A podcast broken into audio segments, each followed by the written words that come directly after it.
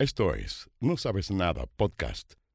Lula, Chiri y José comentan tus series y películas favoritas en una conversación llena de spoilers. Síguenos en Spotify y búscanos en Instagram como arroba no sabes nada podcast. The Greens are coming for you, Rhaenyra. And for your children. Capítulo 131 de No Sabes Nada Podcast. Estamos nuevamente reunidos comentando lo que nos dejó esta semana eh, la casa del el dragón, The House, of the Dragon. Estábamos bien, eh, teníamos una deuda amplia que se extendía por varias semanas en torno a nuestros análisis de esta serie, pero aquí estamos de vuelta y eso es lo importante porque se terminó esta temporada y además, en esta ocasión, que eso también es lo segundo muy, muy importante, vuelve en gloria y majestad nuestra querida amiga que ha tenido semanas bien acontecidas, con harta dificultad para grabar, pero uno la entiende, eh, se le respeta y, tratamos ahí con la lula de sacar adelante algunos episodios. ¿Cómo estás, Claudia Calle? Amigo, estoy de vuelta en este podcast llamado No Sabes Nada y sí, he estado ausente y mm, hoy en la mañana mientras estaba en la ducha pensé como, oh, hoy día voy a grabar podcast. ¿Qué voy a decir de por qué no he estado presente? Y sabes qué? Voy a transparentar porque este podcast es mi hogar.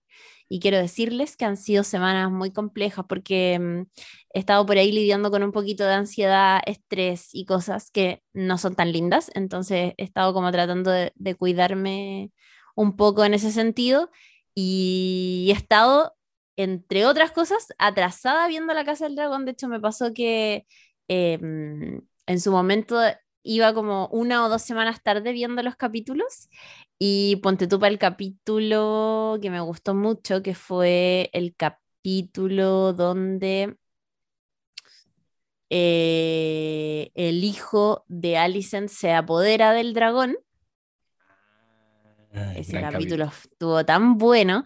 Y ustedes lo comentaron, no me acuerdo si, si comentaron en, concreto ese o acumularon algunas anteriores, pero yo estaba tipo como, oh puta la weá, me quedé fuera de poder comentar esta weá que me gustó mucho y estaba muy arrepentida, pero bueno.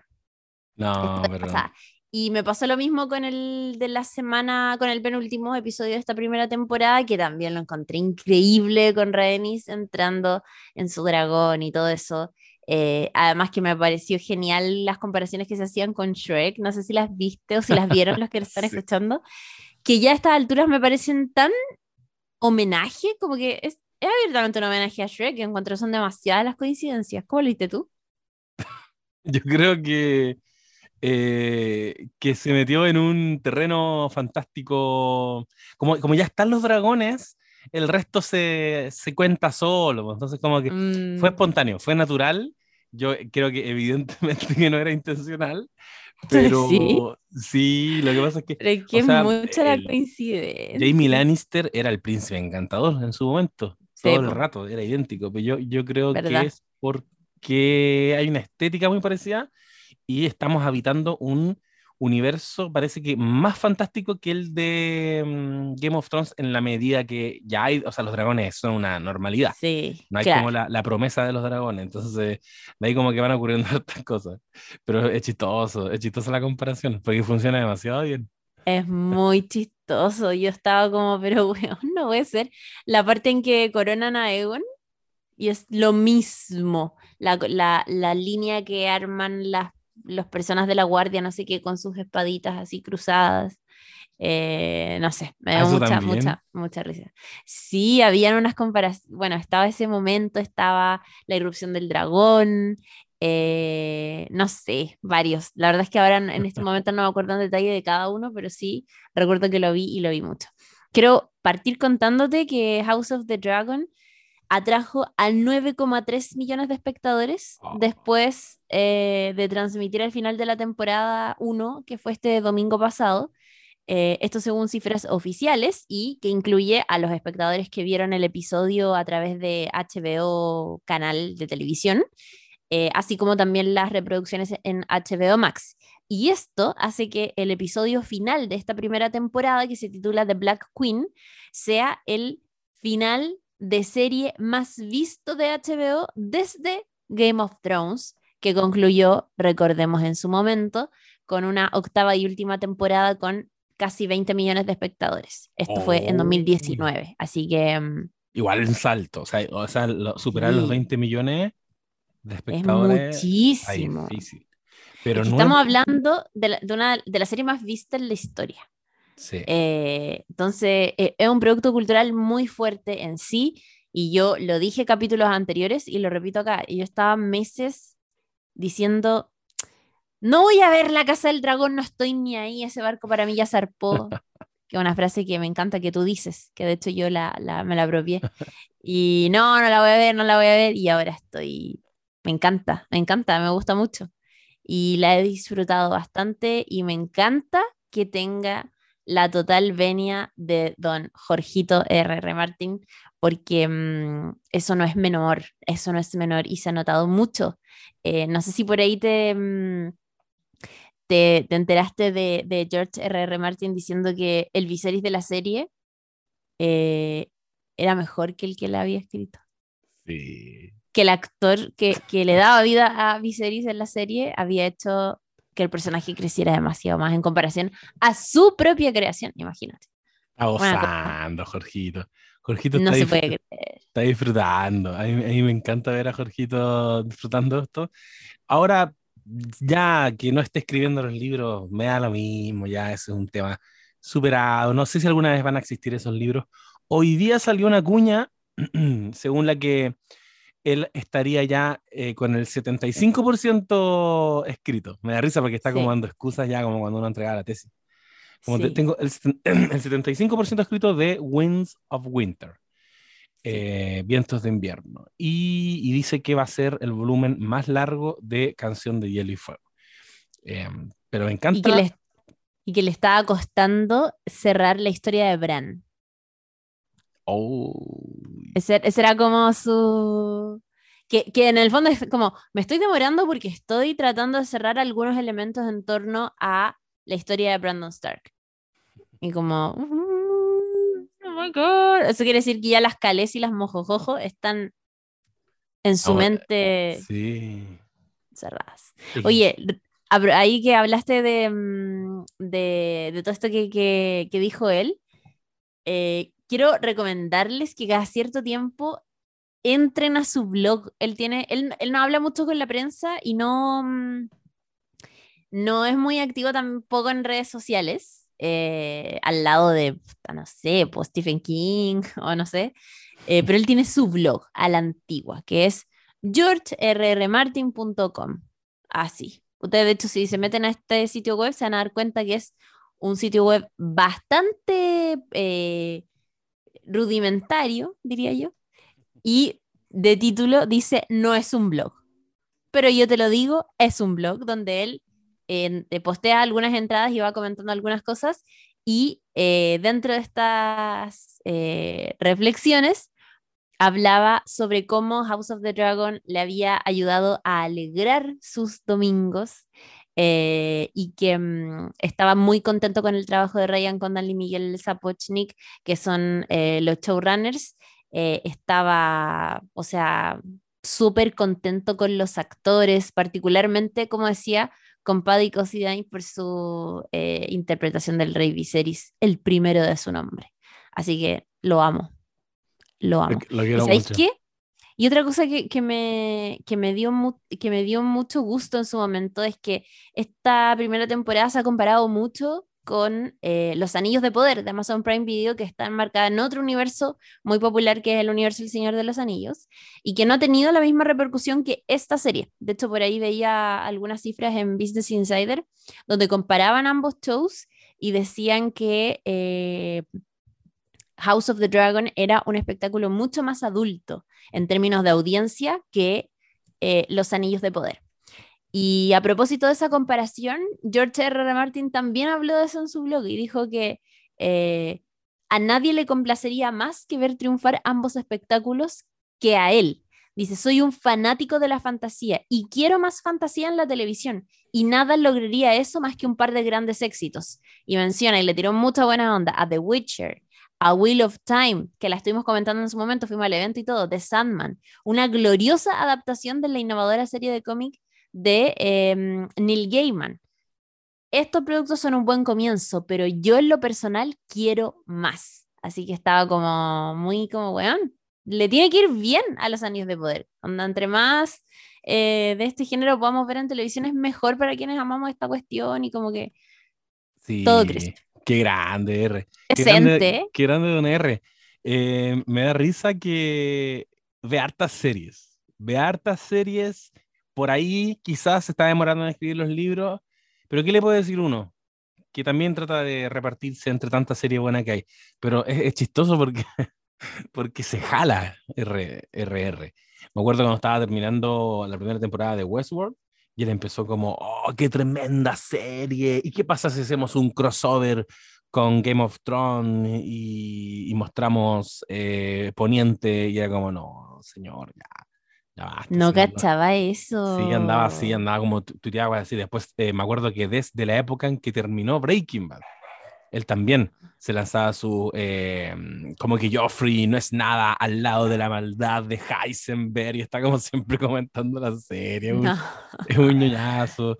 es Oiga, bueno para la tele. Es bueno para tele. Bueno, él escribía televisión antes, él escribió, él participó en X-Files, por ejemplo, y, y de ahí viene. Entonces, cuando uno agarra la, la novela, al menos la que yo leí, que es Canción de Hielo y Fuego, es muy adaptable, porque cada capítulo está construido como el arco de un personaje. Entonces, está, se llama, literal, se llama Tyrion. Y estás como, ah, Tyrion va caminando por el muro y todo, todo. John. John está muy triste porque Arya. Arya quiere, tata, ¿cachai? Y va así, después vuelve, Tyrion. Entonces está, está como muy llegar y adaptar, que es una conversación muy larga que ya hemos tenido y es la razón por la que yo creo que cuando nuestros amigos Benioff y Weiss se quedaron sin libro, se vio reflejado en ese desastroso final de la serie. eh, pero ya de eso hemos, hablado bastante en otras ocasiones. Yo creo que está, está ahí, es evidente. Sí. Era un libro llegar y adaptar. Yo Hemos decir- hablado. Sí, no, es que está, está- estaba eh, pensando en, en si efectivamente era lo de Brandon Stark lo que le estaba costando, y sí, era eso. Ah, era eso. ¿Se habrá Sí. topado con el hecho de que la serie ya lo dejó como rey? Y él estará así como. Yo creo, "Bueno, yo es rey". creo. Y, y que eso, me acuerdo en su momento levantó harto, mm, harto debate. Como, como que en el fondo un montón de memes de gente que de- se reía, como, no puedo creer que todo esto fue Brandon culiao. Como todo lo, todo lo que pasé fue por esto. Y evidente que no. Nunca Oye, otro que habló de la serie fue mm, eh, Kit Harington. No sé si viste ese video, Ah, no. Lo entrevistaron en una alfombra roja en un, en un evento y él decía que estaba pero alucinando con la serie, que le, le- le estaba gustando muchísimo. Así que eh, eso también está bueno porque recordemos que hay un proyecto por ahí que contempla eh, seguir a Jon Snow Sí. eh, después de los sucesos que vimos en Game of Thrones. Así que interesante. Ese es el- Interesante. el proyecto que me motiva menos, debo decir. Yo creo que, ¿En serio? ¿Por qué? mira, todas las precuelas creo que son una gran oportunidad para, para construir desde cero cosas que no hemos visto, escenarios que, que desconocemos, personajes nuevos, con Ajá. toda la pericia de, de escritura de, de este equipo de guionistas y de construcción de intriga política de R.R. Martin. Entonces, eso se está viendo reflejado en La Casa del Dragón, que creo, creo que está bien por todos lados. La Casa del Dragón está súper bien. Pero me, me da miedo una serie sobre Jon Snow porque nos recuerda cómo terminó Game of Thrones y porque es un personaje que ya lo conocemos. Siento que, que me, me imagino que puede ser como la serie de Obi-Wan Kenobi. Como que... Oye, cuidado con lo que vas a decir. Ah. No, pero, pero como que no, no sé si lo quiero ver, lo quiero ver tanto a, a Don, Don Nieves caminando por el norte con los salvajes. Oye, ahora que mencionaste a Obi-Wan Kenobi, te voy a contar esta weá que me pasó ayer. Creo que fue ayer o antes de ayer. Estaba dejando mi puesto de trabajo y mm, estaba despidiéndome de mis compañeros y digo, ya, chiques, eh, me voy. eh, ¿alguien necesita algo de mí? Como, díganme ahora. Y uno de mis compañeros me dice, eh, sí, yo necesito algo. ¿Qué? El último capítulo de Obi-Wan Kenobi. en No Sabes Nada podcast. Oh, Oh, me hizo un jaque mate ateos, porque yo no quería llevarlo para allá. Evidentemente, si estábamos hablando de cosas de, de trabajo y me, y me lanza esta situación. Pero qué, qué bien elegido el momento. O sea, esa, esa persona La esperó, hizo. estaba ahí agazapado esperando. O sea, es un no sabes nadita, ¿eh? Sí, aún no sabe nadita. Que acá le mando un abrazo. Sí, sí. No, yo también. Como que me pone muy feliz y también le mando un saludo a las eh, personas que me encontré en Valdivia. En Valdivia, cuando fui ahora hace algunas semanas al Festival de Cine y mm, me saludaron como cuatro personas por el No Sabes Nada. Como onda, weón, aguante, no sabes nada. Como mucha buena bacán. onda. Así que imagínate, yo más feliz no podía estar. Bueno, Eso es muy bacán. Que lo sepan, no saben muy nadita. Siempre es muy, muy, muy bacán cuando eh, uno tiene la oportunidad de conocerles y conversar un ratito. Así que háganlo. Absolutamente, absolutamente. Oye, empecemos a hablar del último capítulo de la temporada que se titula The Black Queen. Em, fue, em, bueno, con, con un, un guion cierto escrito en base al libro eh, Fire and Blood de nuestro querido Jorgito y escrito para la televisión por eh, Ryan Condal, este showrunner, con eh, un reparto que solo estuvo centrado en los eh, negros, porque no vimos a los verdes. Em, eso se me hizo raro después de que terminó el capítulo, como que dije, uy, no vimos nada de Alicent Sí. y todo eso. Vimos Pero bueno, básicamente están haciéndose caca, yo creo, en King's Landing, como... No, no. Vimos, claro, y vimos a Otto. Eh, pero estuvo centrado en, en otros hechos. Y antes de empezar a hablar un poco sobre las cosas importantes que ocurrieron en este final de temporada y cómo se proyectan al futuro, eh, hay cosas del pasado que no hemos mencionado. Eso es. Eh, sí, así que revisemos un poquito de eso. Partamos por eh, la, lo que estaba pasando en capítulos anteriores con la sucesión de Driftmark. Sí, eso fue en el capítulo llamado The Lord of the Tides. Eh, Viserys, en una impresionante interpretación de Paddy Considine, ¿cómo será ese apellido? ¿Considine? Yo le digo pa Paddy Considine, pero puede Considine. ser Co Considine, no sé. Paddy. Considine, Considine. Eh, Mm, es como de- que uno no sabe si decir Dido o Daido, ¿me entiendes Sí. tú? Bueno, No, es lo mismo. pero ¿Cómo va a quedar acá el Cosi? Old Paddy. En una Paddy. increíble interpretación del- de, de Paddy irrumpe en este salón del trono cuando Otto Hightower estaba muy empoderado como mano del rey aquí guiando una audiencia de sucesión del de, eh, el cargo de Lord of Driftmark. ¿Quién va a ser el, el heredero? Ni siquiera va a decir heredera porque creo que no había ninguna mujer entre las candidatas. El heredero de Driftmark y está ahí muy como guiando la cosa y de pronto se abren las puertas e ingresa Viserys, que lo habíamos visto en un, condiciones de salud paupérrimas, imposibilitado de ponerse de pie, siquiera eh, consciente apenas, eh, porque no- entendemos que está con esta enfermedad degenerativa. eh, habían ya dicho lo que era. Tú me lo comentaste, parece, que, que se habla de una enfermedad específicamente, ¿no? Sí, lo que pasa es que en, al-. En algún momento, en los que habíamos visto la serie original, pensábamos, uy, esto es como la eh, Soria Gris. Po- Claro. ¿Podrá ser eso?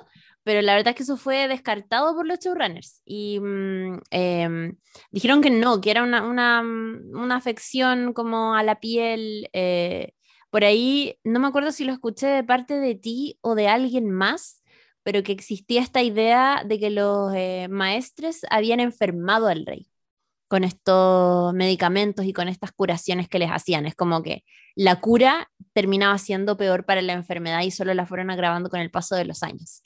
Estuvo, entre, entre paréntesis, quiero decir que estuvo tan bien lograda la cosa visual de lo que estaba pasando Sí. con, con, con Viserys. Eh, a mí me impactó mucho, ya, ya voy a hablar de la guagua, del feto ingeniero, pero me impactó tanto como cuando lo vi sin el ojo. Mm. Fue Sí. chocante, loco. No, Eso, brutal. eso, eso quería decir. Está súper bien logrado, ya derechamente no tiene ojo, le faltan pedazos de piel, le falta musculatura, es... Gas Fring. eh, sí, es gas free, es gas free. y es bastante gore la situación de, de Viserys que ingresa así todo débil, debilucho como está y pone orden y se va Mm. caminando a donde pertenece, que es al trono de hierro. En el camino ocurre esta situación que en redes sociales se, se habló mucho de que fue improvisada, que es este momento en que él al, al personaje se le cae la corona y Daemon se acerca a pasarle la corona y a ayudarlo a terminar ese último tramo antes de llegar al, al trono de hierro. Eh, impresionante la presencia de este actor, de este personaje, que ya se extraña y se va a extrañar mucho. Eso lo encuentro heavy, eso se conecta mucho con lo que tú decías de, de, de este comentario que ha hecho R.R. Martin de cómo el actor mejoró al personaje. Hemos hablado aquí ya de que, de que esta es una... Estos son libros como mm, más semejantes o más emparentados con un libro de historia. Estos son textos expositivos, no son narrativos, no es literatura necesariamente. Tiene fragmentos, simula en algunos pasajes, algunos acontecimientos lo cuentan testigos, como que hubo alguien que reunió cuñas y testimonios de personas que estuvieron ahí, pero este es un, es un texto, es un libro de historia. Eh, y en ese sentido uno puede entender que eh, algunos personajes no hayan tenido tantos matices, que hay algunos que eran malos, algunos que eran buenos, o como la historia cuando te la enseñan en el colegio. Es como, este buen es malo, este buen es bueno, y no- a veces uno no escarba mucho en la psicología, en las razones que hubo detrás. Algo así parece que pasó con, con el personaje de Viserys, que era un poquito nada. Era, era un rey que fue como muy, mira, la gente vivió bien. Era un rey justo, sería todo. Pero este one se robó la película y en esta escena se hace evidente. O sea, cómo, cómo Mm. tu, tu interpretación llena tanto un salón y cómo un señor eh, viejito se siente como un rey cuando estábamos en el contexto en, el que estamos. Esa guay yo la encontré maravillosa y yo aplaudo ahí a, a Paddy Considine y me da risa porque había memes y esto me, me- me llegó directo al corazón de que mostraran a Bob Odenkirk eh, mirando la, la escena como diciendo, oh, se le fue el Emmy, ¿cachai? Puta. Le salió, le salió alguien en el camino. Porque- Brutal, lo encuentro va- brutal. Va a estar muy difícil, muy difícil. Muy el difícil. próximo año es el año de la Casa del Dragón en los Emmy, ¿cachai? Mm. Eh, pero también tiene que ser el año de Better Call Saul y, y nunca han premiado a Bob Odenkirk. Y a, Pasi- y a Paddy no lo van a poder premiar tampoco en otras temporadas porque no va a estar. Claro. ¿Qué cresta van a hacer? No lo sé, me da miedo. Bueno, ahí pueden entrar las jugadas de eh, actor, actor principal actor de reparto. Recuérdate que eso lo, eligen, no hay como una, mm, eh, una, un requerimiento de tiempo en pantalla, ni mucho menos. Eh, de hecho, es una elección que hacen los mismos servicios de streaming, los que presentan a los postulantes y dicen, mira, ¿dónde tiene más posibilidades de ganar? Hay una cosa estratégica también.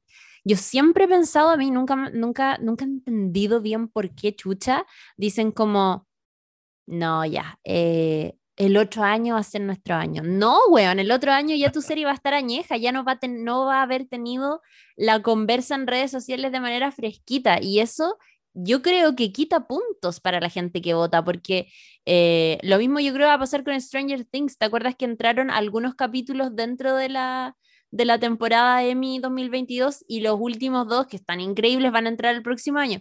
Y que están buenísimos, pero el otro año vas a competir con cosas que van a estar mucho más frescas. Yo no soy de la idea de esperar o como de, de dividir para poder postular dos años. O sea, bueno, igual simplemente el hecho de estar nominado ya es algo increíble y muy positivo para las series, pero en términos de ganar, yo creo que hay que tirar, o sea, si quieres ganar realmente tenés que tirar toda la carne a la parrilla de una, no apostar como para el año siguiente porque la conversa se enfría, ¿cachai? Y por Dios que la conversa, la opinión pública y lo que se está diciendo en redes sociales influye mucho en, en el criterio de las personas que votan. Entonces, bueno, yo creo que no lo van a tirar en la misma categoría que Bob Odenkirk, precisamente porque eh, tiene que ganar Bob Odenkirk para mí. Y, y también, eh, bueno, no, no sé, weón, está, está, está difícil, está peludo eso, pero, ¿no? Y, pero está bueno. Y espérate nomás que la primera, o sea, eh, la temporada de Succession la van a estrenar el primer semestre. Como O por sea, mar- marzo, por ahí. Algo va a alcanzar a estar nominado también. Así que, Sí. pucha, Stranger Things, está difícil. No, difícil ya fue. Está difícil, Ya sí. fue para el otro año. Probablemente esté nominada, pero, pero bueno. Lo interesante va a ser ver competir en mejor serie dramática a House of the Dragon y Succession, que ha estado ganando todos los años desde que eh, ha estado con, con temporadas como mejor serie mm, dramática y respectivamente sus actores también como triunfando con todo, porque es una muy buena serie, hay que decirlo. Así que nada, hay que eh, estar súper pendientes de eso.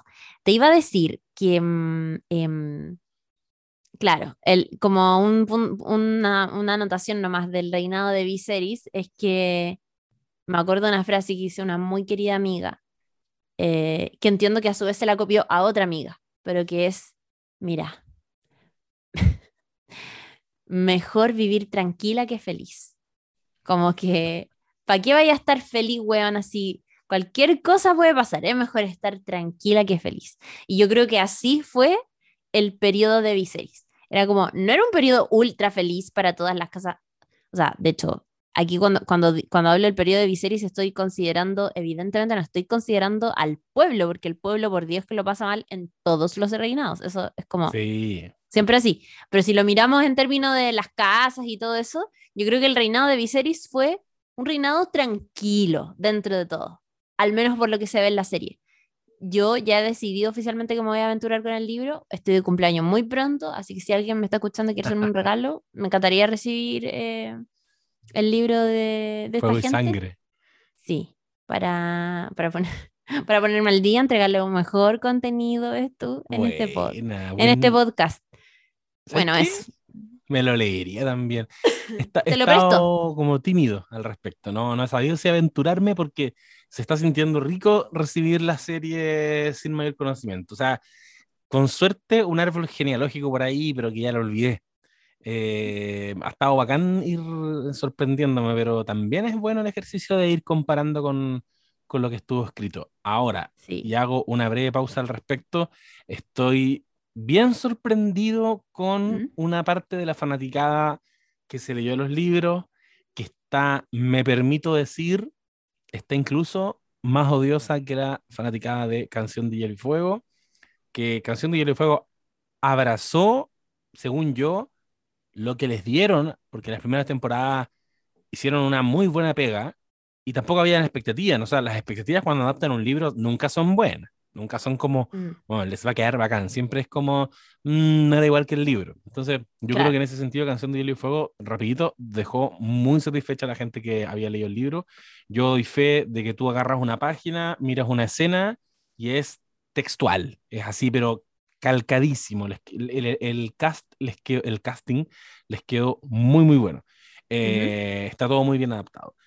Pero ahora percibo, no sé si, no, no sé qué pasa con esta gente que se leyó Fuego y Sangre, pero me, o, o es mi algoritmo de redes sociales también que me está llevando a un lugar bien oscuro, También puede ser. pero, me llama la atención. Yo sé que vamos a entrar después a picar más en esto, pero por ejemplo están enojados con que en el capítulo pasado eh, Aemon no quiso matar a, a Luke, a Lucerys, Ujú. porque según ellos, Aemon, por su personalidad y su forma de ser, obvio que lo quería matar. Pero que hayan dejado esta sensación de que en verdad fue el dragón que se le escapó y, y- y que, y, que, y que tomó control de la situación, eh, no les gustó. Y, y después me encontré con unos hilos que me gustaron bastante. Que era como que agarraban el libro y decían, loco, no hay ningún antecedente de que él haya querido matarlo realmente. Y ponían como pedacitos y decían, ahí, de hecho, que lo que se sabe de, esa, de ese enfrentamiento es que habían muchas nubes, había una tormenta, había lluvia, había eh, relámpagos, no se veía nada de lo que estaba pasando ahí arriba. Y los testimonios son de testigos que creen que pasó algo. ¿cachai? Y eso es lo que encuentro maravilloso de este tipo de libro, que es un libro de historia. Entonces, Claro. Ahora viene la serie y te dice, loco, no lo quería matar y le están dando más matices a todos los personajes. Eso siento que ha sido la tónica.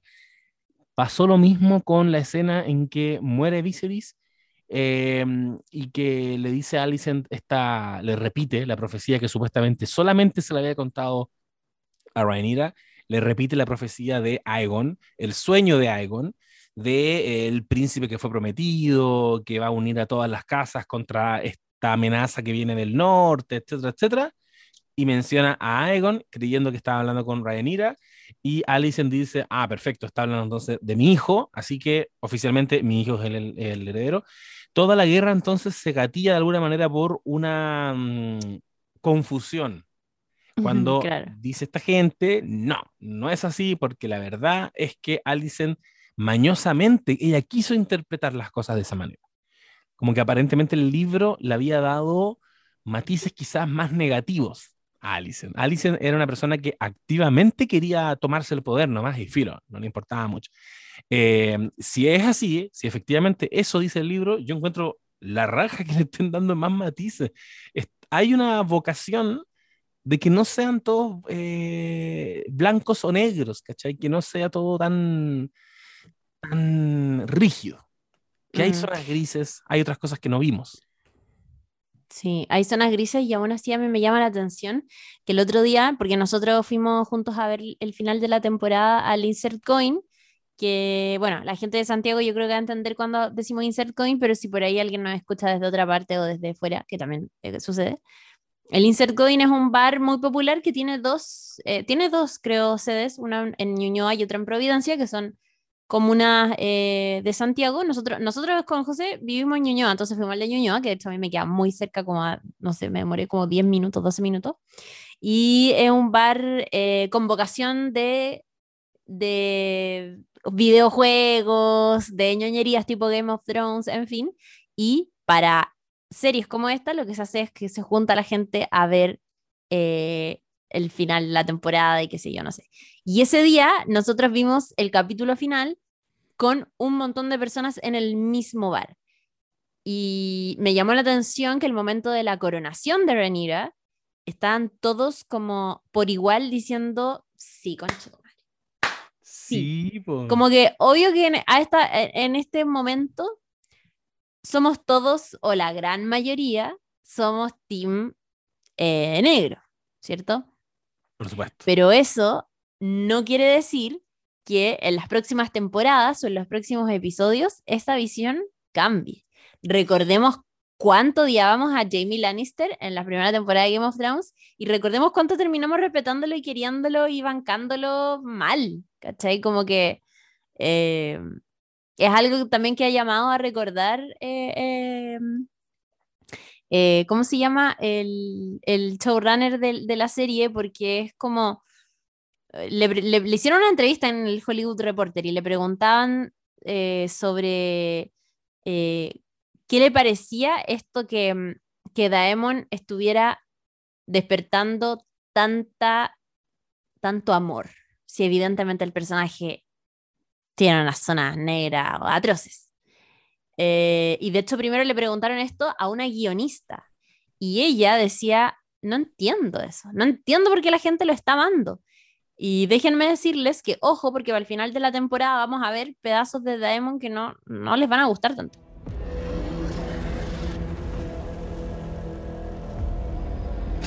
You cannot bend the knee to the high towers. They stole your birthright. Every man standing around the painted table urges her to plunge the realm into war. Bueno, tuvimos un pequeño corte eh, comercial. Ah, no. Eh, estaba, estaba. Ya es que voy a transparentar filo. Voy a, voy a tratar de retomar la idea porque eh, ustedes saben que el Zoom no es em, ilimitado para gente de a pie como UNE. Entonces, este, bueno, habíamos completado la sesión 1. Tuvimos que cortar, guardar y ahora iniciar una nueva. Y estábamos como tipo, mm, ¿dónde nos quedamos? Ya, nos quedamos en que les estaba contando sobre una entrevista que dio em, una de las guionistas a The Hollywood Reporter, donde hablaba sobre este fanatismo y sobre esta pasión desenfrenada que hay en torno a Diamond Targaryen. Eh, Y ella decía, bueno, en para el capítulo final vamos a ver cosas diferentes, vamos a ver un lado diferente sobre él. Em, y adelantó y decía, en este momento estamos escribiendo la segunda temporada y averiguando cuál es, cuál es la naturaleza de su relación con Rhaenyra. Y hay muchas interpretaciones en el libro. Eh, y después, con esa respuesta, fueron donde, eh, a, la, a la semana siguiente, digamos, fueron donde eh, Ryan Condal, showrunner de la serie, decirle como, hey, ¿qué te parece lo que eh, hablamos la, la, semana pasada con una de tus guionistas y su opinión? Eh, y él decía que, bueno, la verdad es que si acá tú quieres ver una serie de blancos y negros y, todo el rato de estar como súper seguro de que este es el lado correcto de la historia, la verdad es que no es lo que vas a encontrar en una serie como, como mm, eh, House of the Dragon.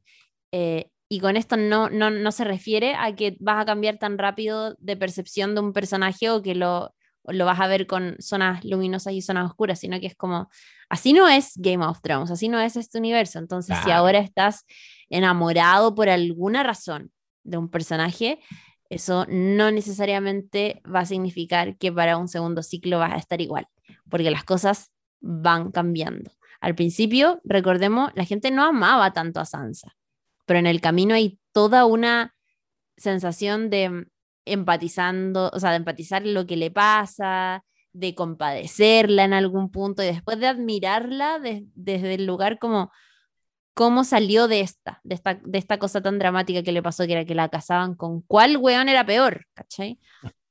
Eh, y es un poco eso lo que, lo que llamaba a recordar. Es como, así no, o sea, esto no es un lugar de eh, blancos y negros, siempre hay zonas grises que son interesantes de explorar porque le dan una profundidad diferente a los personajes. Y es lo que vamos a estar eh, desarrollando. De hecho, decía que la gente busca poner sombreros blancos y sombreros negros en los personajes, que están buscando el lado oscuro y el lado luminoso de la fuerza. Y eso es simplemente no es para este tipo de espectáculo.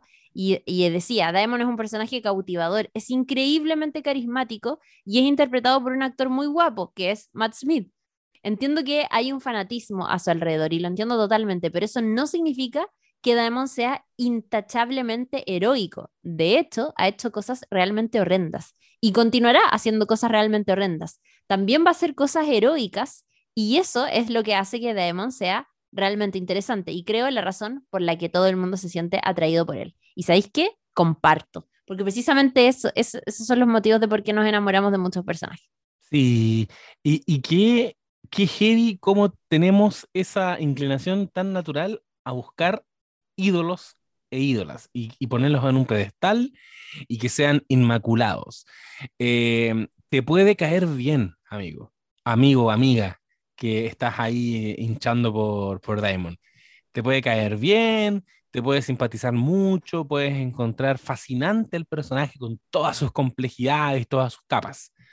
Pero también uno puede reconocer que el tipo eh, hizo que su ex pareja se cayera de un caballo y la, dejó, y la dejó morir. Eh, la mata después, entiendo que con, un, con, un, piedrazo, porque la otra como que lo empieza a desafiar. Ahora, en este capítulo que pasó recién, estranguló un poco de la nada a, a Ranira, a la Queen, y, y tuvo un arrebato de, de rabia que yo no sé si me interesa justificarlo, ¿cachai? Si no es como el tipo de relación que yo quiero tener con los personajes. Eso lo hace eh, tener un momento de alta oscuridad y que así también ha tenido otros momentos bacanes y que también parece que esos momentos de oscuridad fortalecen este carácter que tanto nos fascina de él y, lo hace un weón tan raro y tan difícil de querer porque como que tenemos como un apego tóxico con él. Como que lo queremos querer, pero no nos deja que lo queramos mucho. Eh, pero eso no significa que vamos a entrar a justificarlo. Yo me encontré con unos tweets de nuevo en el algoritmo oscuro en el que estoy. ¿Qué decían? Que era como un weón así como Eh, no sé por qué les llama tanto la atención lo que hizo Daemon en este capítulo. Obviamente él está enojado, él quiere hacerle entender a Rhaenyra como que se trata, trata de armar un perfil psicológico de por qué él la ahorca y hace lo que hace.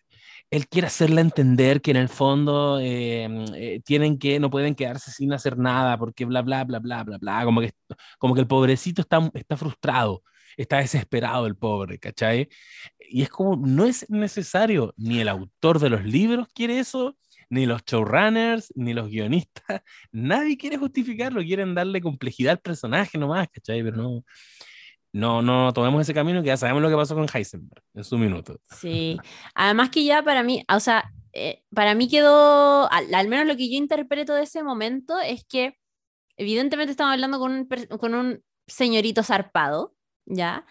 Eh, y me quedo con una de las frases que te comentaba recién, que es como, es un personaje complejo, estamos escribiendo la segunda temporada y vamos a explorar las razones de su relación con Rhaenyra, por qué él está con Rhaenyra, ¿cachai? Como hay cosas que acá no se nos han dicho o no se nos han manifestado totalmente y eso es lo que van a explorar. Y lo otro es que este momento de, mm, de violencia contra Rhaenyra ocurre inmediatamente después de que ella le, le dice como en desesperación, como bueno, le, le, le, confiesa lo de la profecía. Y eso para mí es como un recordatorio también de que, mm, de que a él no se la contaron, pues, ¿cachai? Claro. Es como un recordatorio más de que su hermano nunca lo consideró para sucederlo, eh, como siendo su hermano y siendo men y todo eso. Así que como, prefiero a mi hija y prefiero a mi hija para eso y para contarle la profecía y es mi hija y es como un recordatorio de que él no vale para el rey lo que eh, él sí quería valer, ¿cachai? No sé si quería valerlo por, porque lo quería mucho, porque esperaba su reconocimiento, probablemente algo de eso haya, o si eh, quería valer simplemente por tener eh, poder y por tener como todo este renombre. Pero les invito a que nos quedemos con esa idea de que en la segunda temporada se va a explorar un poco más eh, las razones y la verdadera naturaleza de su relación con Rhaenyra. Sí, eso hay que estar muy atentos con eso porque yo eh, desde el minuto uno, y lo dije también en este podcast, esta serie para mí se emparenta bastante, tanto como con Game of Thrones, se emparenta con Succession. A mí las, las relaciones es, es evidente, son personajes todos odiosos que con los que nos hacen encariñarnos y, y juegan un poco con la facilidad con la que uno toma partido. Esa necesidad, uno ve, ve todo este esquema, de este coro de personajes y necesita rastrear y encontrar rápidamente el mío. ¿Cuál es el mío? ¿Cuál soy yo? ¿Cuál es mi casa? ¿Cachai? Como esa necesidad de identificación. Succession juega mucho con eso y ya lo hemos dicho también cuando analizamos Succession. Uno sabe desde el capítulo 1 que Kendall es un wea, pero dentro de tanto wea, puta, a Kendall igual lo salvo un poco, lo salvo, lo salvo, hasta que, pa, accidente y muere una persona inocente por su culpa y es un hijito de papá al que le cubren todo y se salva. Y uno dice, oh, ¿verdad que, verdad que es un zorrón culiado? y, y así mismo eh, nos pasa con Tom, nos pasa con Roman. Roman, puta, es un degenerado, me cae pésimo. Oh, oh Roman, pobrecito, es un tipo súper quebrado y así. Vamos a estar permanentemente en esa montaña rusa. Game of Thrones nos ayudaba mucho a encontrar la simpatía porque estaban los Stark. Y los Stark de mm. plano son tan fomes como queribles, ¿cachai? Son víctimas de esta historia. Eh, si esto fuera el viaje del héroe, los Stark colectivamente son el héroe, que los sacaron de la comarca y los mandaron a muchos lados distintos, los esparcieron por Poniente, los hicieron sufrir innecesariamente, los maltrataron y los hicieron perder el Juego de Tronos, a Ned Stark, a Robb Stark, a Caitlyn, todos demasiado ingenuos. Nosotros no tenemos eso, nosotros estamos desde los Targaryen. Yo hablaba el otro día con la Lula, especulábamos que a raíz de que este libro tiene este perfil medio enciclopédico, el libro de historia, yo me acuerdo cuando salió, que de hecho un amigo, el Fabián Araneda, que se lo compró inmediatamente y se lo leyó, él era el perfil de personas que lo hacía, que es decir, quiero saber un poco más de esta historia, pero como no es literatura, no voy a seguir el viaje de nadie, solo quiero saber. Y cuando uno empieza a leer historia, no te involucras tanto con los jóvenes. los miráis así como Mm. por, por encimita. Es como cuando Jamie lee el libro de los capas blancas o los capas doradas. Ay, sí. Tú lees así hitos, cosas que pasaron. Porque los Targaryen no son particularmente una familia con la que uno se quiere encariñar. Y de hecho, ese libro probablemente el juego que hacía era decirte, mira toda la suciedad que hubo antes de que llegara esta inmaculada Daenerys Targaryen, una verdadera Targaryen digna del trono de hierro. Entonces, no nos quería el libro, probablemente no quería que uno le hiciera tanta barra a los Targaryen. Pero para la serie, sí necesitáis esa, weá. Necesitáis que en algún Sí. punto alguno de estos. A mí me está pasando con Rhaenyra. Cuando tú me dices que Rhaenyra se puede poner, eh, no sé, puede empezar a, a ponerse más oscuro el personaje, lo encuentro heavy, porque para mí Rhaenyra todavía sigue siendo así como veo la, la cabra picúa que tú decías y la otra de cabra chica, y Sí. ahora a la Emma Darcy y, y todo bien, todo bien con Rhaenyra y ahora le dieron la excusa para desatar la guerra, y como bacán. Pero capaz que se me pase y capaz que, como dices tú, temporada 3, que diga como, oh, Rhaenyra, la cagaste. Mm, Bueno, y eso es lo bacán también de series como estas, que te, te muestra un poco tu propia humanidad, pues, ¿cachai? Porque Sí, a veces uno en la vida real es muy radical con ciertas cosas. Y a- a mí en lo personal me parece bien, ¿cachai? Como que, o sea, obvio que con alguna weá soy tolerancia cero. Pero igual es interesante entender un poco de, de- de cómo funciona tu razonamiento emocional y de cómo, claro, en la vida real eres como, weón, abajo la monarquía, la monarquía es una mierda. Ah, pero el 9 de noviembre se va a estrenar The Crown y ahí voy a estar como, aguante, Lady, concha tu madre, viva, o sea, como que oh, aguante, ¿cachai? Ya. Sí, pues. O sea, bueno, en la temporada pasada me encontré a mí misma entendiendo un poco a Carlos. Que un personaje detestable, ¿cachai? Como, ¿me entendís a lo que voy? Es como, Sí, ah, pero en la vida real, no, bueno, bajo la monarquía, la monarquía una mierda, la reina, ¿cachai? sí. Es interesante. Y lo mismo pasa con series como Succession, que eso a mí siempre me va a dejar, nunca me va a dejar de impactar, porque Roman es lo peor, es un weón que yo en la vida real lo odiaría. Pero cómo será y cómo estará interpretado y cómo estará presentado con tanta genialidad de parte de todos lados, interpretación, guion, todo, que es como, me río de sus chistes, uf, me río. Me río de los chistes de un cuico, ¿cachai? Sí, pues. Bueno, así es la vida, así es la vida. cuico de generé que encima. de un o sea, imagínate, para mí, como, no, qué horrible, ya, no, voy a salir de ahí, voy a Por salir eso- de ahí por porque si eso no me voy a autofunar.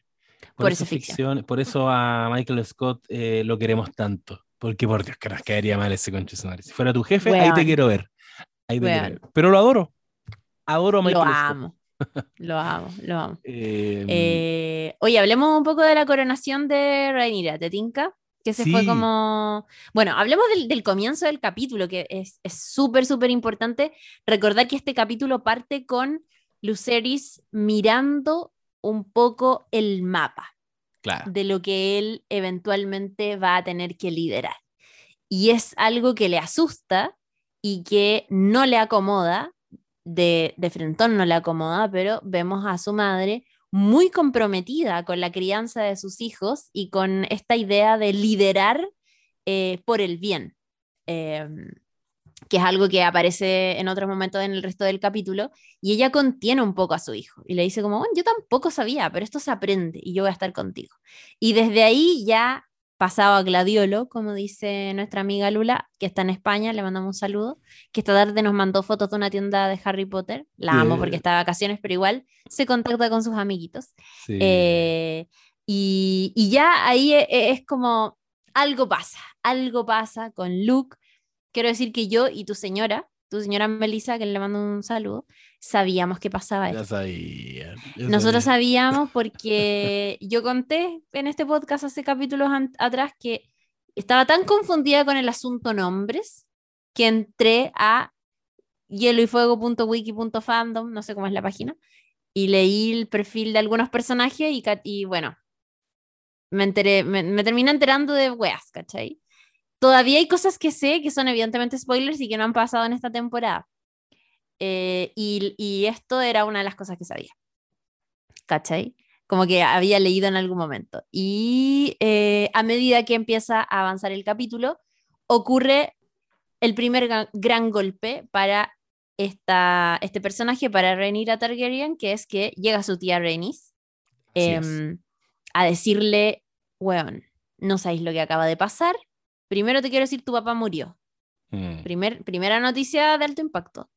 Y segundos después le dice como, tu papá murió y se acaban de tomar el trono. Asumió a Egon enfrente de todo el pueblo. Te robaron la sucesión. Segundo, segundo, segun- o sea, toda esa información en nada le produce un impacto tal que es que ella empieza a tener un parto prematuro y básicamente un aborto espontáneo de un fetito ingeniero que no estaba todavía listo para nacer, Mm. evidentemente. Y ahí viene otra de las escenas más dramáticas porque lo que ocurre es que su señor esposo decide, no, nos robaron la sucesión, esto no puede ser, hay que ir a la guerra. Y es como, hola, hoy sabes que me estoy desangrando. No, es que nos robaron esta weá, no puede ser, me voy a planear. Voy, ya, ¿qué vamos a hacer? ¿Qué vamos a hacer? Como, Se puso aló, aló, ¿van a ser tu hija o va a morir tu hija? Como que, o de paso voy a morir yo. Ella además tiene el fantasma de su madre muriendo en el parto, eh, que es una cosa no menor. Y ahí viene esta escena tremenda, encontré yo, que a mí me impactó, que es cuando nace su hija. Visenia, creo que, que es el nombre que se le da en los libros, y que nace em, muerta y que encima nace de una manera muy dramática, donde además se nos muestra la conexión que tiene en esos momentos de dolor físico profundo Rhaenyra con su dragón. Y que comprueba un poco esta conexión eh, emocional, que ya tiene muchos matices, ya vamos a ir para allá, eh, que tienen los jinetes con sus propios dragones. Em, por ahí estuve averiguando un poco cosas de este momento en el libro, por ejemplo, y eh, estuve eh, conversando el lunes con Isidora Ursúa, destacada periodista nacional fanática de Game of Thrones, y ella me decía que en el libro em, esa, esa guagua nacía como con escamas de dragón. Mm. Y yo como, ah, por eso tenía una wea, tenía como algo raro en la cabeza, no sé si te acordáis, ¿Verdad? que tenía como una cosa rara en la cabeza. Bueno, es casco por de eso ingeniero. tenía un casquito de dragón la guagua, eh, déjame decirte. Y eh, la Isi me decía que es una, eh, nace como, o sea, es un, un bebé que llega con características particulares a este mundo, al igual que en su momento lo hizo Raego, que era el hijo de Daenerys y Khal Drogo que en el libro eh, eran cri- criaturas como eh, eh, con malformaciones profundas, con, por ejemplo, se hablaba de, de que tenía un agujero en el pecho, que donde el corazón de- debería estar no había nada, y que tenía una eh, gruesa cola cubierta de escamas, como de dragón, ¿cachai? Eh, de hecho, Mirri Masdur, que es esta bruja, hablaba incluso de que tenía como alitas de cuero como las de murciélago. Y, y dentro del relato ella dice que cuando lo toca, la carne se le desprendía del hueso y que por dentro estaba lleno de gusanos y apestaba, llevaba años muerto, estaba como podrido, ¿cachai? Y algo así es lo que pasa también con, con Visenya, creo que se llama la hija, eh, esta hija que, que nace muerta, que también viene como con piel eh, cierto de dragón y como con una cosa deforme. Encontré que era brutal la escena y me dio cosa. Sí. Estaba, estaba acuática. Yo podía percibir. Bueno, alta interpretación de Madarse también en esa, en esa escena. El cómo se retorcía de dolor. Eh, heavy. Heavy ese momento que es presenciado en, en su última. En su último momento es por, por eh, de hecho que llega y ve y la ve como acurrucando a este feto ingeniero, igual que así como un poquito marcando ocupado. Como, uh, chuta, está acuática la cosa. Yo no sé si eso es una señal, si es un indicio de eso que dices tú, que se hablaba de, de que quizás va a empezar como a mostrar señales de síntomas de locura más adelante, el personaje de Rhaenyra. Para mí es natural lo que estaba pasando ahí, está conmocionada, agarró al bebé muerto y Filo lo abrazó. Pero igual hubo como un, un, encuadre desde atrás, desde lejos, que, que está opinando la muñeca un poquito. Como que siento que quisieron insinuar eso. Capaz que eso es lo que se viene más adelante. Yo no lo sé, tú sí lo sabes, así como tú sí sabías y yo lo percibí cuando estábamos viendo el capítulo. Cuando más adelante, bueno, empiezan las estrategias. Eh, hay, un, hay un encuentro acá eh, muy tenso entre los verdes y los negros, que es cuando Otto los va a visitar. Don Oh, Otto, sí. Otto Hightower. Y están Ese como- conchetumat. Oh, ese conche. Weón. Uy, qué gana. ahí yo creo que todos éramos Damon. Cuando le dice, sí, ¿sabéis qué? Va- vaya a volver con tu pene metido en tu hocico, weón, y- y eso, como yo creo que todos queríamos un poquito que este weón sufriera. Eh, este viejo que aparentemente es como el que ha fraguado mucho de lo que está ocurriendo en esta serie. Está, es una especie de meñique y llega aquí muy campante a decirles que la- las alternativas que les da el rey es que lo reconozcan y se inclinen a él como su legítimo rey y ellos les van a dar, bueno, les van a dejar que se queden con Dragonstone y, y más adelante quizás a uno de los, de los hijos de Rhaenyra lo van a, nombrar como, como heredero al trono y en fin, todos ganamos. Obviamente que el primer impulso es rechazar eso, pero Rhaenyra tiene un momento aquí de eh, frialdad y de mente de buena gobernadora y pone paños fríos y dice, mira, tranquilo, mañana les doy la respuesta. Y Daemon está como, weón, pero Daemon está todo, todo este capítulo está como un león enjaulado. Y, y eventualmente lo que va a pasar es que, y aquí lo más grande, no vi venir que me iba a caer también, Don Corlys Velaryon eh, aparece, pese a que lo habían dado por muerto. No estaba muerto este señor.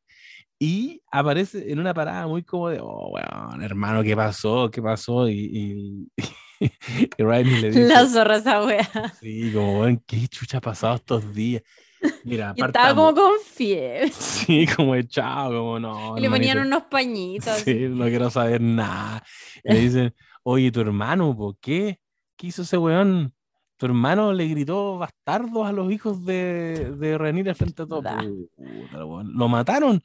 Puta, el weón. Es que nosotros siempre hemos ambicionado impulsivamente el poder.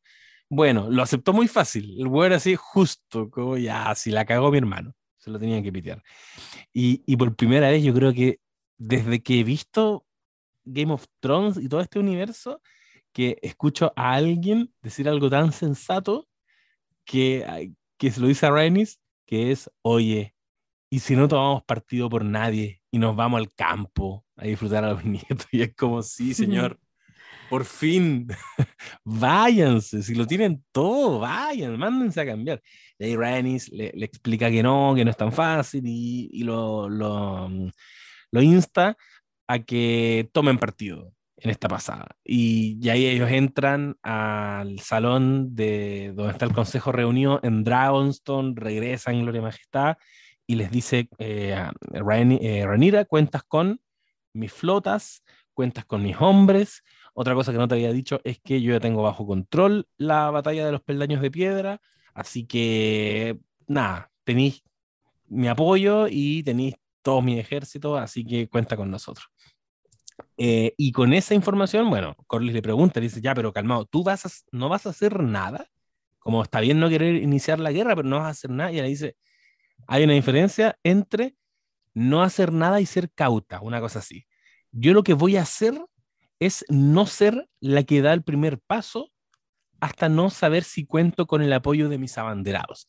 Y algo muy rico que tiene este capítulo, para uno que tiene la nostalgia de, de hielo y fuego, es que empiezan a mencionar casas, casas que ya son tan familiares para nosotros, que podrían darles apoyo. Los abanderados, que los vimos en el primer capítulo cuando se inclinaron al rey Viserys, eh, los Stark, los Baratheon y los Arryn. Para nosotros también conocidos como Ned Stark. años después, 200 años después, van a ser Ned Stark, Robert Baratheon y John Arryn, un- una tríada, de hecho, eh, un bloque inseparable. John Arryn eh, fue como el tutor de Robert Baratheon y de Ned Stark fueron juntos a la, a la rebelión de Robert eh, contra el Rey Loco, etc. Ahora eh, los Targaryen necesitan saber si cuentan con ese apoyo y nos vamos ya hacia el clímax de este capítulo en que entonces, y aquí yo quiero, aquí yo vengo a, a funarte a ti, porque Ay, cuando- perdón. cuando empiezan a decir, eh, para mí estaban diciendo Bastión de Tormenta, y estaba, sí, eh, como Winterfell, sí, y va uno de los hijos, creo que es Jaehaerys, y dice, pero mamá, espérate, espérate, creo que más rápido que un cuervo es un dragón. Quizás- yo, yo literal, como estábamos en el bar, yo grité, yo hice como, ¡eh! ¡Va a ir él! La serie se va a trasladar geográficamente y las miré como buscando apoyo, como, como así, y ustedes estaban moviendo la cabeza así, pero mirándose entre ustedes, ni, ni me cacharon, estaban así como, ¡oh, amiga! Oh, lo que Yo le hice, yo le hice a la Mel así. Tú eres la Mel. Y hice esto. Ahí está, allá está la pantalla. Y yo hice esto. Sí.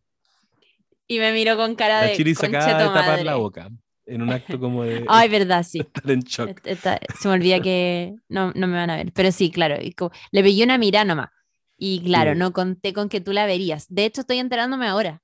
Que... Ust- Ustedes hubieran visto mi, mi cara gesto. y como que se me fue rompiendo el corazón de a poco. Fue como, oh no, ¿qué les pasa, cara? ¿Qué, qué saben? ¿Qué saben? Ah. ¿Por qué están haciendo esto? ¿Por qué están haciendo eso? Ya no estoy tan feliz, ya no estoy tan contento con lo que está pasando. Y parten los dos chiquillos. Par- Uno parte a Bastión de Tormentas, Casa de los Baratheon. Otro parte a King's Landing. Hasta ese punto igual yo no sabía que iba a salir mal. Y parten y nos muestran en este capítulo el periplo de... eh, le dicen como Luke, él es Lucerys. Sí, eh, y va Luke en- para los amigos. Luke para los amigos y, y parte Lucas arriba de su dragón, llega a Bastión de Tormentas. Puta, yo, yo lo he dicho en estos capítulos, cuando eran niños estos dos cabros chicos, y, y ahora también de adolescentes, los quiero tanto, me Sí. produce tanta felicidad ver dos cabros de pelo negro de partida, crespito, eh, con una cara así como redondita, así como... ¡oh! Son mis hijos. Peor. Son mis Qué hijos. bueno, qué bueno que de- dijiste esa weá porque quiero decir que la elección del actor que en este punto interpreta a Luquita, eh, a Luceris, pero para nuestro corazón a Luquita, em, eh, él tiene un rostro precioso.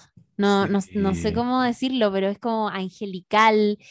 Es tan que despierta ese se- es- esa, esa sensación en el corazón de, de quererlo, Sí. de decir como, "Oh, este niño es lo máximo, ¿cachai? Felicidades al actor Elliot Grihold, que es eh, quien interpreta a Luquita y que particularmente en este episodio se le veía tan, insisto, con esta carita tan de inocente, tan de chico bueno, que da pena verlo partir. Da, da pena, da pena. Yo- Y carita de que no tiene ninguna herramienta tampoco, pero solo tienen nobleza. Ellos como que lo- Nobleza los desborda la nobleza valentía. y valentía. y honor, porque Y hay que amor. recordar. Y amor y respeto a su madre también. Sí. Que pucha que se extraña estos Sí. días. Ah. Pocha, sí, pucha que se Sí. extraña estos días. Y honor, oye, porque eh, su madre les hace prometer sobre el- la Biblia, Oh. básicamente, que no van a ir como guerreros, que van a ir como mensajeros. Y Luquita Pucha. cumple su palabra hasta el final. Yo Mira, yo creo que uno podría pensar que Rhaenyra la cagó, pero, pero yo quiero decir que igual tenía un punto el cabro chico. Porque de hecho, eh, que él haya llegado a Bastión de Tormentas, que es lo que ocurre, y que lo esté esperando eh, Aemond, Aemond, que es como la D de Daemon, que se pasa para el final, para que nunca se les olvide, porque así de un espejo son, así de un reflejo son. Daemon, eh, o sea, perdón, Aemon lo está esperando, llegó antes, el hecho de que llegara antes da cuenta de que tenía razón, aquí hay que apurarse, que ellos ya Sí. corren en desventaja porque ya pasaron dos días. Ahora, pucha, está difícil adelantarse a esa jugada y decir, no, mejor mándate unos dragones porque los va a estar esperando un cabro chico para matarlo. Está difícil adelantarse igual a esa jugada. Y él debería haber podido llegar a hablar con el señor no sé cuánto de Bastión de Tormentas y, y devolverse. Pero no fue así. Llega Bastión Tormentas, está, eh, nunca mejor dicho, Aemond que le tiene sangre en el ojo, ah, ja, ja, ja, de- desde hace años y, y quiere puro recuperar el ojo que le sacó cuando eran cabros chicos y le dice, oye, calmado, no, bueno, de partida el señor de Bastión de Tormentas rechaza y, le da la espalda a, Ra- a Rhaenyra, siendo que él es un abanderado. Eso no es tan, no es tan simple, señoras y señores. Aquí no puedes andar por la vida diciendo eh, no, porque ellos me ofrecen algo mejor. Eso habla pésimo de los Baratheon. Em, pero él rechazó entonces a Rhaenyra como reina y en lugar de que se vaya tranquilamente a casa, Aemon dice, no, yo tengo aquí una espada, le quiero sacar un ojo porque él me sacó un ojo alguna vez, pero el señor pone orden y dice, en mi casa no, compadre, no bajo mi techo, déjenlo irse, sale a este a esta explanada donde va a este como a este como pista de aterrizaje del dragón y está hay un temporal está lloviendo hay Oh, relámpagos sí. hay como tormenta, está difícil despegar el vuelo y ahí yo, sabiendo la miradita que se habían pegado ustedes, dije, no, no, no, no, aquí la cosa se viene mal y claro, se subió al, al dragón, empieza a escaparse y en algún minuto, mientras se está yendo y el dragón sube y sube tratando de sobrevolar estas nubes, sube, sube, sube, pasa por detrás, así como si fuera pasando una ballena debajo del agua pasa por detrás de las nubes, el dragón, no recuerdo el nombre, es como Arrax, no sé cuánto, el dragón de Diamond, que lo podemos buscar. ¿no? Y Lo voy a, lo voy a, voy a chequear los nombres de los dragones. ya, bacán. Y, y es, no es dos veces más grande, es 20 veces, es gigante. El otro dragón era, era un- una miniatura al lado Sí. del dragón de, de Aemon. Y bueno, Aemon lo empieza a perseguir y ocurre lo inevitable. Que de hecho, me corrijo, porque era, era un poco evitable que, que parece, por lo que, no- por lo que vemos al final de este, de este capítulo, que Aemon quería hacerle como, darle como el susto nomás a, a Lucy. Aparentemente, o sea, él quería el ojo. Para él era, lo razonable era agarrarlo, igual recuperar el ojo que perdió. Em, pero lo empieza a perseguir y empieza a disfrutar, porque es un buen sádico y empieza a disfrutar cómo está todo cagado de miedo el cabro chico. Pero llega un momento en que el dragón pequeñito de, de Lucas va y le lanza igual un le lanza fuego al, al más grande, perdiendo el control Lucas sobre su dragón y le dice, como no, tienes que obedecerme, tienes que obedecerme. Y en eso el dragón de Aemon hace lo mismo, desobedece a Aemon. Y eso lo explicitan, porque el jinete lo dice, dice, no, me estás desobedeciendo, no lo hagas, no lo hagas, no lo hagas. Y evidentemente esto ya dejó de ser un problema de dos niños y pasó a ser un problema de dos dragones. Y uno Mm. se comió al más pequeño y, y ve tú a saber dónde yace el cadáver del pequeño Lucas. En el mar. En la bahía mar de yo creo que Bastión de está. Tormenta. Sí, está allá. Mira, el dragón gigante que monta Aemon Targaryen es Vegar, Vegar. ¿ya? Que eh, estuvo en su momento ligado a la reina Visenya Targaryen y que después fue montado por Velon Targaryen y después por Laena Velaryon. Laena. Velaryon, de- desde ahí como que nosotros lo conocimos, porque Laena Velaryon, ¿se acuerdan que era la esposa de eh, don, don, don Funado, ah, de don Funado Daemon Targaryen, eh, y que ella, recordemos, murió en esta temporada, se fue, se fue a tirar al, al dragón. Y ahí quedó, Y se, se eh, autodracarió. se autodracario y, y recordemos que Aemond era este niño que en su infancia sufría y le hacían bullying porque no tenía un dragón. Hasta que él en un momento decide apoderarse del dragón de, eh, de, de, ¿cómo se llama? De, de la Velaryon, que estaba muerta, y eso lo vemos en uno de los capítulos de manera, me encanta ese momento cuando él como que conquista, comillas, el dragón, logra una conexión con él y, bueno, se transforma finalmente en, su jinete. Y eh, Arrax es el dragón de, mm, de Luquita. El pequeñito. Que, que, es mucho más pequeño y claro, en un temporal como ese, no podía establecer bien su vuelo al lado del otro que tenía mucho más cuerpo, que era 20 veces más grande, o sea, era, no, no era comparable. Y acá em, se vuelve interesante traer de vuelta las palabras que en algún momento dijo Viserys en esta temporada, que esto de que, perdón, que los Targaryen dominan a los dragones es una ilusión, eso no es cierto. ¿Hay una conexión con los dragones? Sí, pero eso no quiere decir em, que, que, que, los puedas dominar del todo, porque ¿qué pasa si ni tú mismo te puedes dominar? ¿Cachai? Como que si tú no te puedes dominar como jinete a ti mismo, el, tu dragón pierde el norte y por lo tanto aflora este lado un poco más bestial. Y yo creo que eso es lo que pasa en esta, en esta escena, que es yo no, no, a mí no me queda claro, en lo personal digo, no me queda claro que Aemond haya querido asesinar a Lucerys. Asesinarlo, digo como me lo voy a pitear, ¿cachai? Lo que él quería y que se muestra eh, eh, minutos antes es arrancarle un ojo, hacerle un daño irreparable, tanto como él le hizo esta cosa, le, sacó un ojo, ¿cierto?, cuando eran chicos. Em, y en algún momento nos dan a entender eso que, que, que ¿cómo se llama? Que, mm, que lo que él quería era básicamente eso, pero no, no matarlo, porque él dice como, como que se, se, se, enoja, se pone nervioso porque el dragón no le responde. Y bueno, no le responde de partida porque eh, a Luceris, eh, él está asustado, en un momento está como que ya no puede más con la lluvia y no sé qué, y como él no está bien consigo mismo, lo que yo interpreto es que su dragón ya pierde un poco el norte y se vuelve muy vulnerable frente a este otro y bueno, ahí se, se, produce el, el, conflicto entre ambos. Entiendo que nos quedan muy pocos minutos. Sí. Bueno, para el caso es que se viene la guerra CTM. Se viene la guerra, Rhaenyra está enojada, por si no te has dado cuenta, y, mm, y nada, vamos a tener que esperar como dos años. Dos años, ya se confirmaron.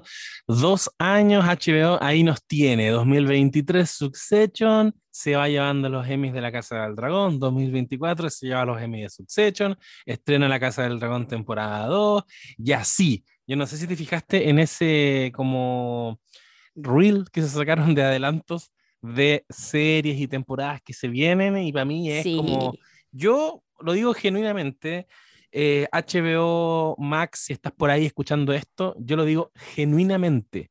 Me pongo de pie, me saco el sombrero y lo he tuiteado y, me han citado, el otro día me etiquetaron porque me citaron en el sentido del humor, en el podcast de estos chiquillos comediantes, porque una, vez tuiteé que... De Luis Slimming, ¿o no? De Luis Slimming, que en el fondo mi, mi reflexión era, si, ¿por qué la gente a veces se da tantas vueltas buscando series nuevas, cuando dicen qué serie debería haber, qué serie debería haber.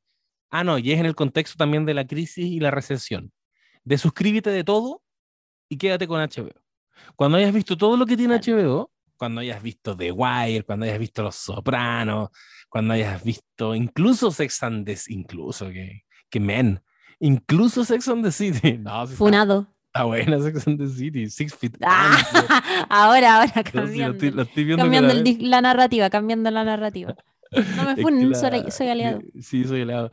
Y mi señora me viene viendo Sex, eh, Sex and the City. Eh, cuando vean toda la agua que tiene HBO, de ahí dicen, listo. Ahora voy con esta otra plataforma. Porque de verdad, HBO es ponerle play a cualquier cosa y es una tremenda experiencia. Puta que tiene series buenas.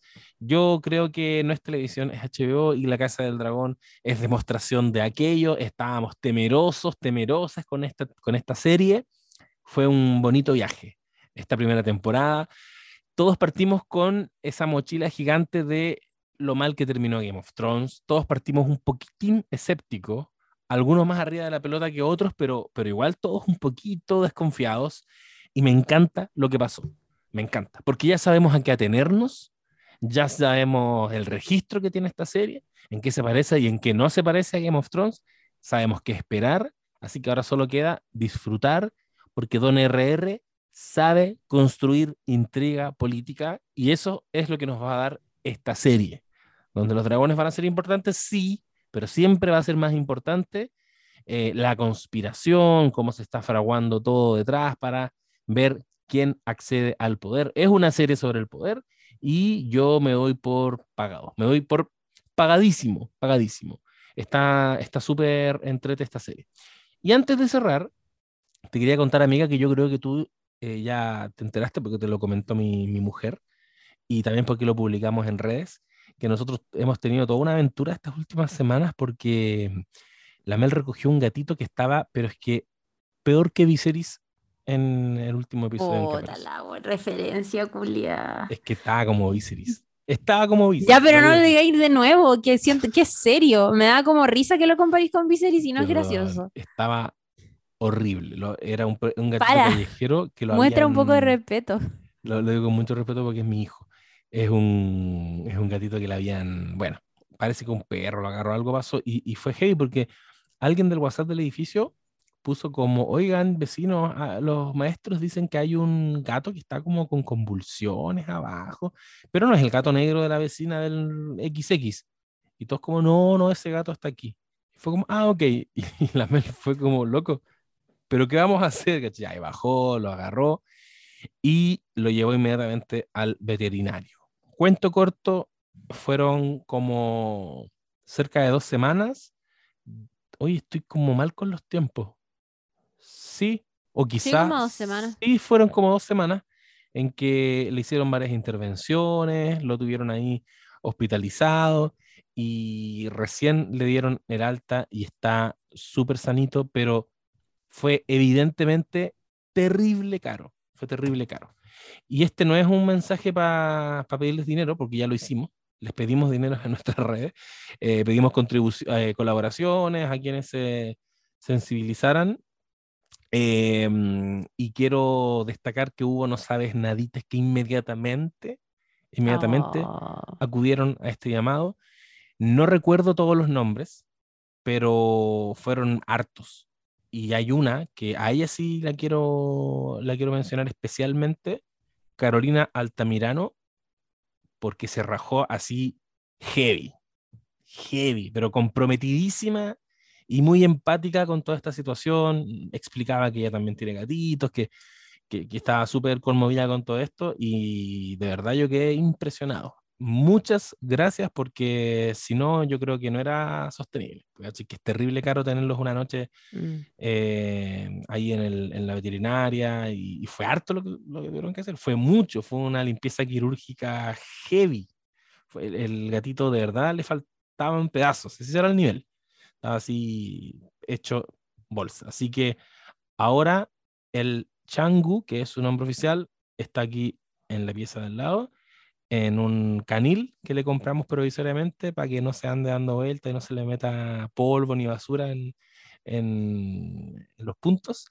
Y vamos a seguir ahí contándoles por redes sociales cómo ha ido avanzando eso, pero estoy súper, súper agradecido y perdón a todos los demás, y no solo no sabes nadita, la gente conocida que aportó, porque fue caleta de gente. Mucha gente eh, que se sensibilizó con esto y, y los quiero caleta. Muchas gracias. Qué bacán, amigo, no tenía idea de esto y me, me emociona y me conmueve. Y me sumo también porque yo sé que fue súper impactante cómo encontrarlo y todo. Y, y evidentemente también, eh, o sea, es carísimo, es carísimo. No, o sea, no sé si puedo, no voy a contar detalles de lo que me contó la Mel de cómo estaba el gatito, pero eran cosas impresionantes. Como de verdad muy, muy, muy mal. Y qué bueno que ya después de varios días y con la atención adecuada esté mucho mejor. Eh, está en tu casa entonces, ahora. Está en, está en nuestra casa. ¿Y va- cómo está su hermano? Mira, pretendemos que sea un integrante más de esta familia, pero vamos a ir viendo cómo avanza la cosa. Porque el Atari no es que sea particularmente maldadoso con los gatos, pero lo pone nervioso. No es necesariamente el ambiente más eh, relajado. A un gatito. Entonces vamos Ya. a ir viendo cómo se da la cosa. Afortunadamente el departamento es grande, entonces pueden estar súper separados por ahora. Y están, estamos en el proceso de que se conozcan, igual han tenido ahí sus encuentros, pero como siempre de- dentro del canil y, y estamos cachando. Va a ser un viaje, vamos a ir viendo qué pasa. Los doctores nos han dicho que se puede, que de verdad se puede, y hay formas de hacer que, que se hagan amigues. Amigos, ¿para qué se amigues? Sí, son los dos machos. Y son animales. No sabes cuál es su identidad. Ah, verdad. Eh, amigues, por si acaso, para que no me funen. Amigues. Y, y van, yo creo que sí, se va a lograr, se va a lograr. El Atari y el Changuchito, los dos hijos que tengo en este changu. Qué bueno que esté bien changu. Así que le mando un abrazo. Y aguanta a toda la gente que, que aportó. Oye, me voy a despedir eh, mandándole un saludo a nuestra compañera Lula Almeida, que está de vacaciones, pero que vuelve justo para tu cumpleaños. Que no sé si puedo contar esto, pero felo. Lo va a hacer de los sopranos y yo voy a ir disfrazada de un personaje de los sopranos, que ya decidí cuál es. Sí, Es, lo- no es una chica. no, me encanta eso. Voy, voy a ir de un, voy a ir de un, de un, de un, de un de. Uno y sí, de una querida, de un viejo culiao, voy a ir, básicamente. Y em, quiero agradecer también a la gente que nos ha estado escuchando en Rock and Pop. Yo, bueno, tú has ido mucho más que yo, pero yo estuve hace algunos días recomendando The Bear, que es una serie con la que estoy rayando hace muchas semanas y que la he estado posteando en mi Instagram y todo. Estuve viendo Derry Girls en Netflix, que es increíble. Increíble. ¿Y sabéis qué? Me ha escrito mucha gente para decirme, Chiri, aguante tus recomendaciones, weón. Estoy pegada con The Bear, qué serie más buena. Otras personas que me han dicho, Chiri, me vi The Bear y Derry Girls. Y de verdad que aguanto, anda como recomiéndame otras, porque ya no, no necesito algoritmo, necesito las recomendaciones tuyas. Y Ay. yo me siento súper bien cuando me dicen eso, porque encuentro que, que como que se valida mi trabajo, ¿cachai? Y la dedicación que le ponemos a esta cosa. Sí. Así que le quiero agradecer también a toda la gente que me ha escrito por Instagram, sobre todo, para decirme gracias y, y que incluso por Twitter ya están pidiendo capítulo de Derek Girls. Em, eso les quiero muchísimo y nos estamos viendo y Sí, escuchando. yo quiero decir que está en Netflix, así que es altamente posible que me ponga a verla. Yo, como tenía una tele muy antigua, le metí un dispositivo externo para poder tener más aplicaciones, pero justo, justo, justo compré el único dispositivo que no me está cargando Star Plus. Y para mí era como, ya, filos, igual hay caleta de otras cosas. Y todo lo que quiero ver ahora último, todo, pero de verdad Star Plus se agiló. Ahora último como que tiene siete Muy series bueno. que quiero ver así como buenas, Muy. buenas Sí. están en Star Plus, así que voy a ir a atacar con la otra tele, que es la tele que tenemos en la pieza, eh, porque hay una tele que es de cuando yo vivía solo, la otra tele es de cuando la Meli vivía sola. Mi tele, obviamente, es la tele que no aguanta, pero la otra sí, así que ahí voy a tratar de ponerle Star Plus y ver todas estas cosas que hay que ver. De, de ver, me dejaste, me sumo a la gente que te ha, que te ha escrito, me dejaste terrible interesado en The Bear. Ah, pero no la has como- visto todavía. No, no he visto nada. Y es como, oh, y es un chef. Ah, esto hay que verlo. Y, Sí, y no, es, es- es grandiosa. Es grandiosa y además que eh, fue creada por Christopher Storer, que, en el, que, que es un colaborador de Bo Burnham. Eh, y eso ya Ah. es como, bueno, Bo Burnham, de hecho, tiene, lo hablamos creo en el capítulo de Inside, que él hizo una película, como eh, Bo eh, Bo Burnham hizo una película y el creador de The Bear fue productor ejecutivo de esa película y estuvo siendo también como mm, director, no me acuerdo, de algún especial de Bo Burnham, en fin. Eh, y nada, está increíble. Excelente banda sonora para el corazón. Una, una serie para mirarse, para sentirse, yo creo, y para decir, ¿sabéis qué? No se está bien. Y está bien no estar bien. Y es como, cuando no, no se está bien, hay que vivirlo, sentirlo, pasarlo y hacer algo al respecto. Como que, no sé, am- amo de ver, de verdad que la amo mucho. Y además tiene este plus que es como de comida. Y Dirty Girls, que es otra cosa, nada que ver. Una serie coming of age, ambientada en los 90, en Irlanda del Norte, en medio de todo este eh, periodo sociopolítico súper convulsionado por los protestantes y los eh, católicos, unionistas y republicanos irlandeses, véanla. Véanla por favor y traten de, si, si es que por ahí no están tan familiarizados con el conflicto sociopolítico de Irlanda del Norte en aquella época, eh, búsquenlo, lean un poquito la Wikipedia o algo así como para que tengan un panorama, pero está buenísimo. Y de todas maneras, cuando hagamos el capítulo de Dirt Girls, que lo voy a hacer a esta altura, si es que no la ven, no importa, lo voy a hacer sola pero eh, lo voy a explicar también para que, mm, para que pongamos todas estas cosas en contexto, pero está buenísima. La veo, a mí me ha encantado. Ya, amigo, le doy, bacán. Le doy, le doy a, a, a mientras empieza a sonar Brigada de Negro, que nos recuerda que nosotros somos del bando negro en la Casa del Dragón y con la voz de Fernando Solís. Vamos cerrando este capítulo de No Sabes Nada Podcast. Adiós.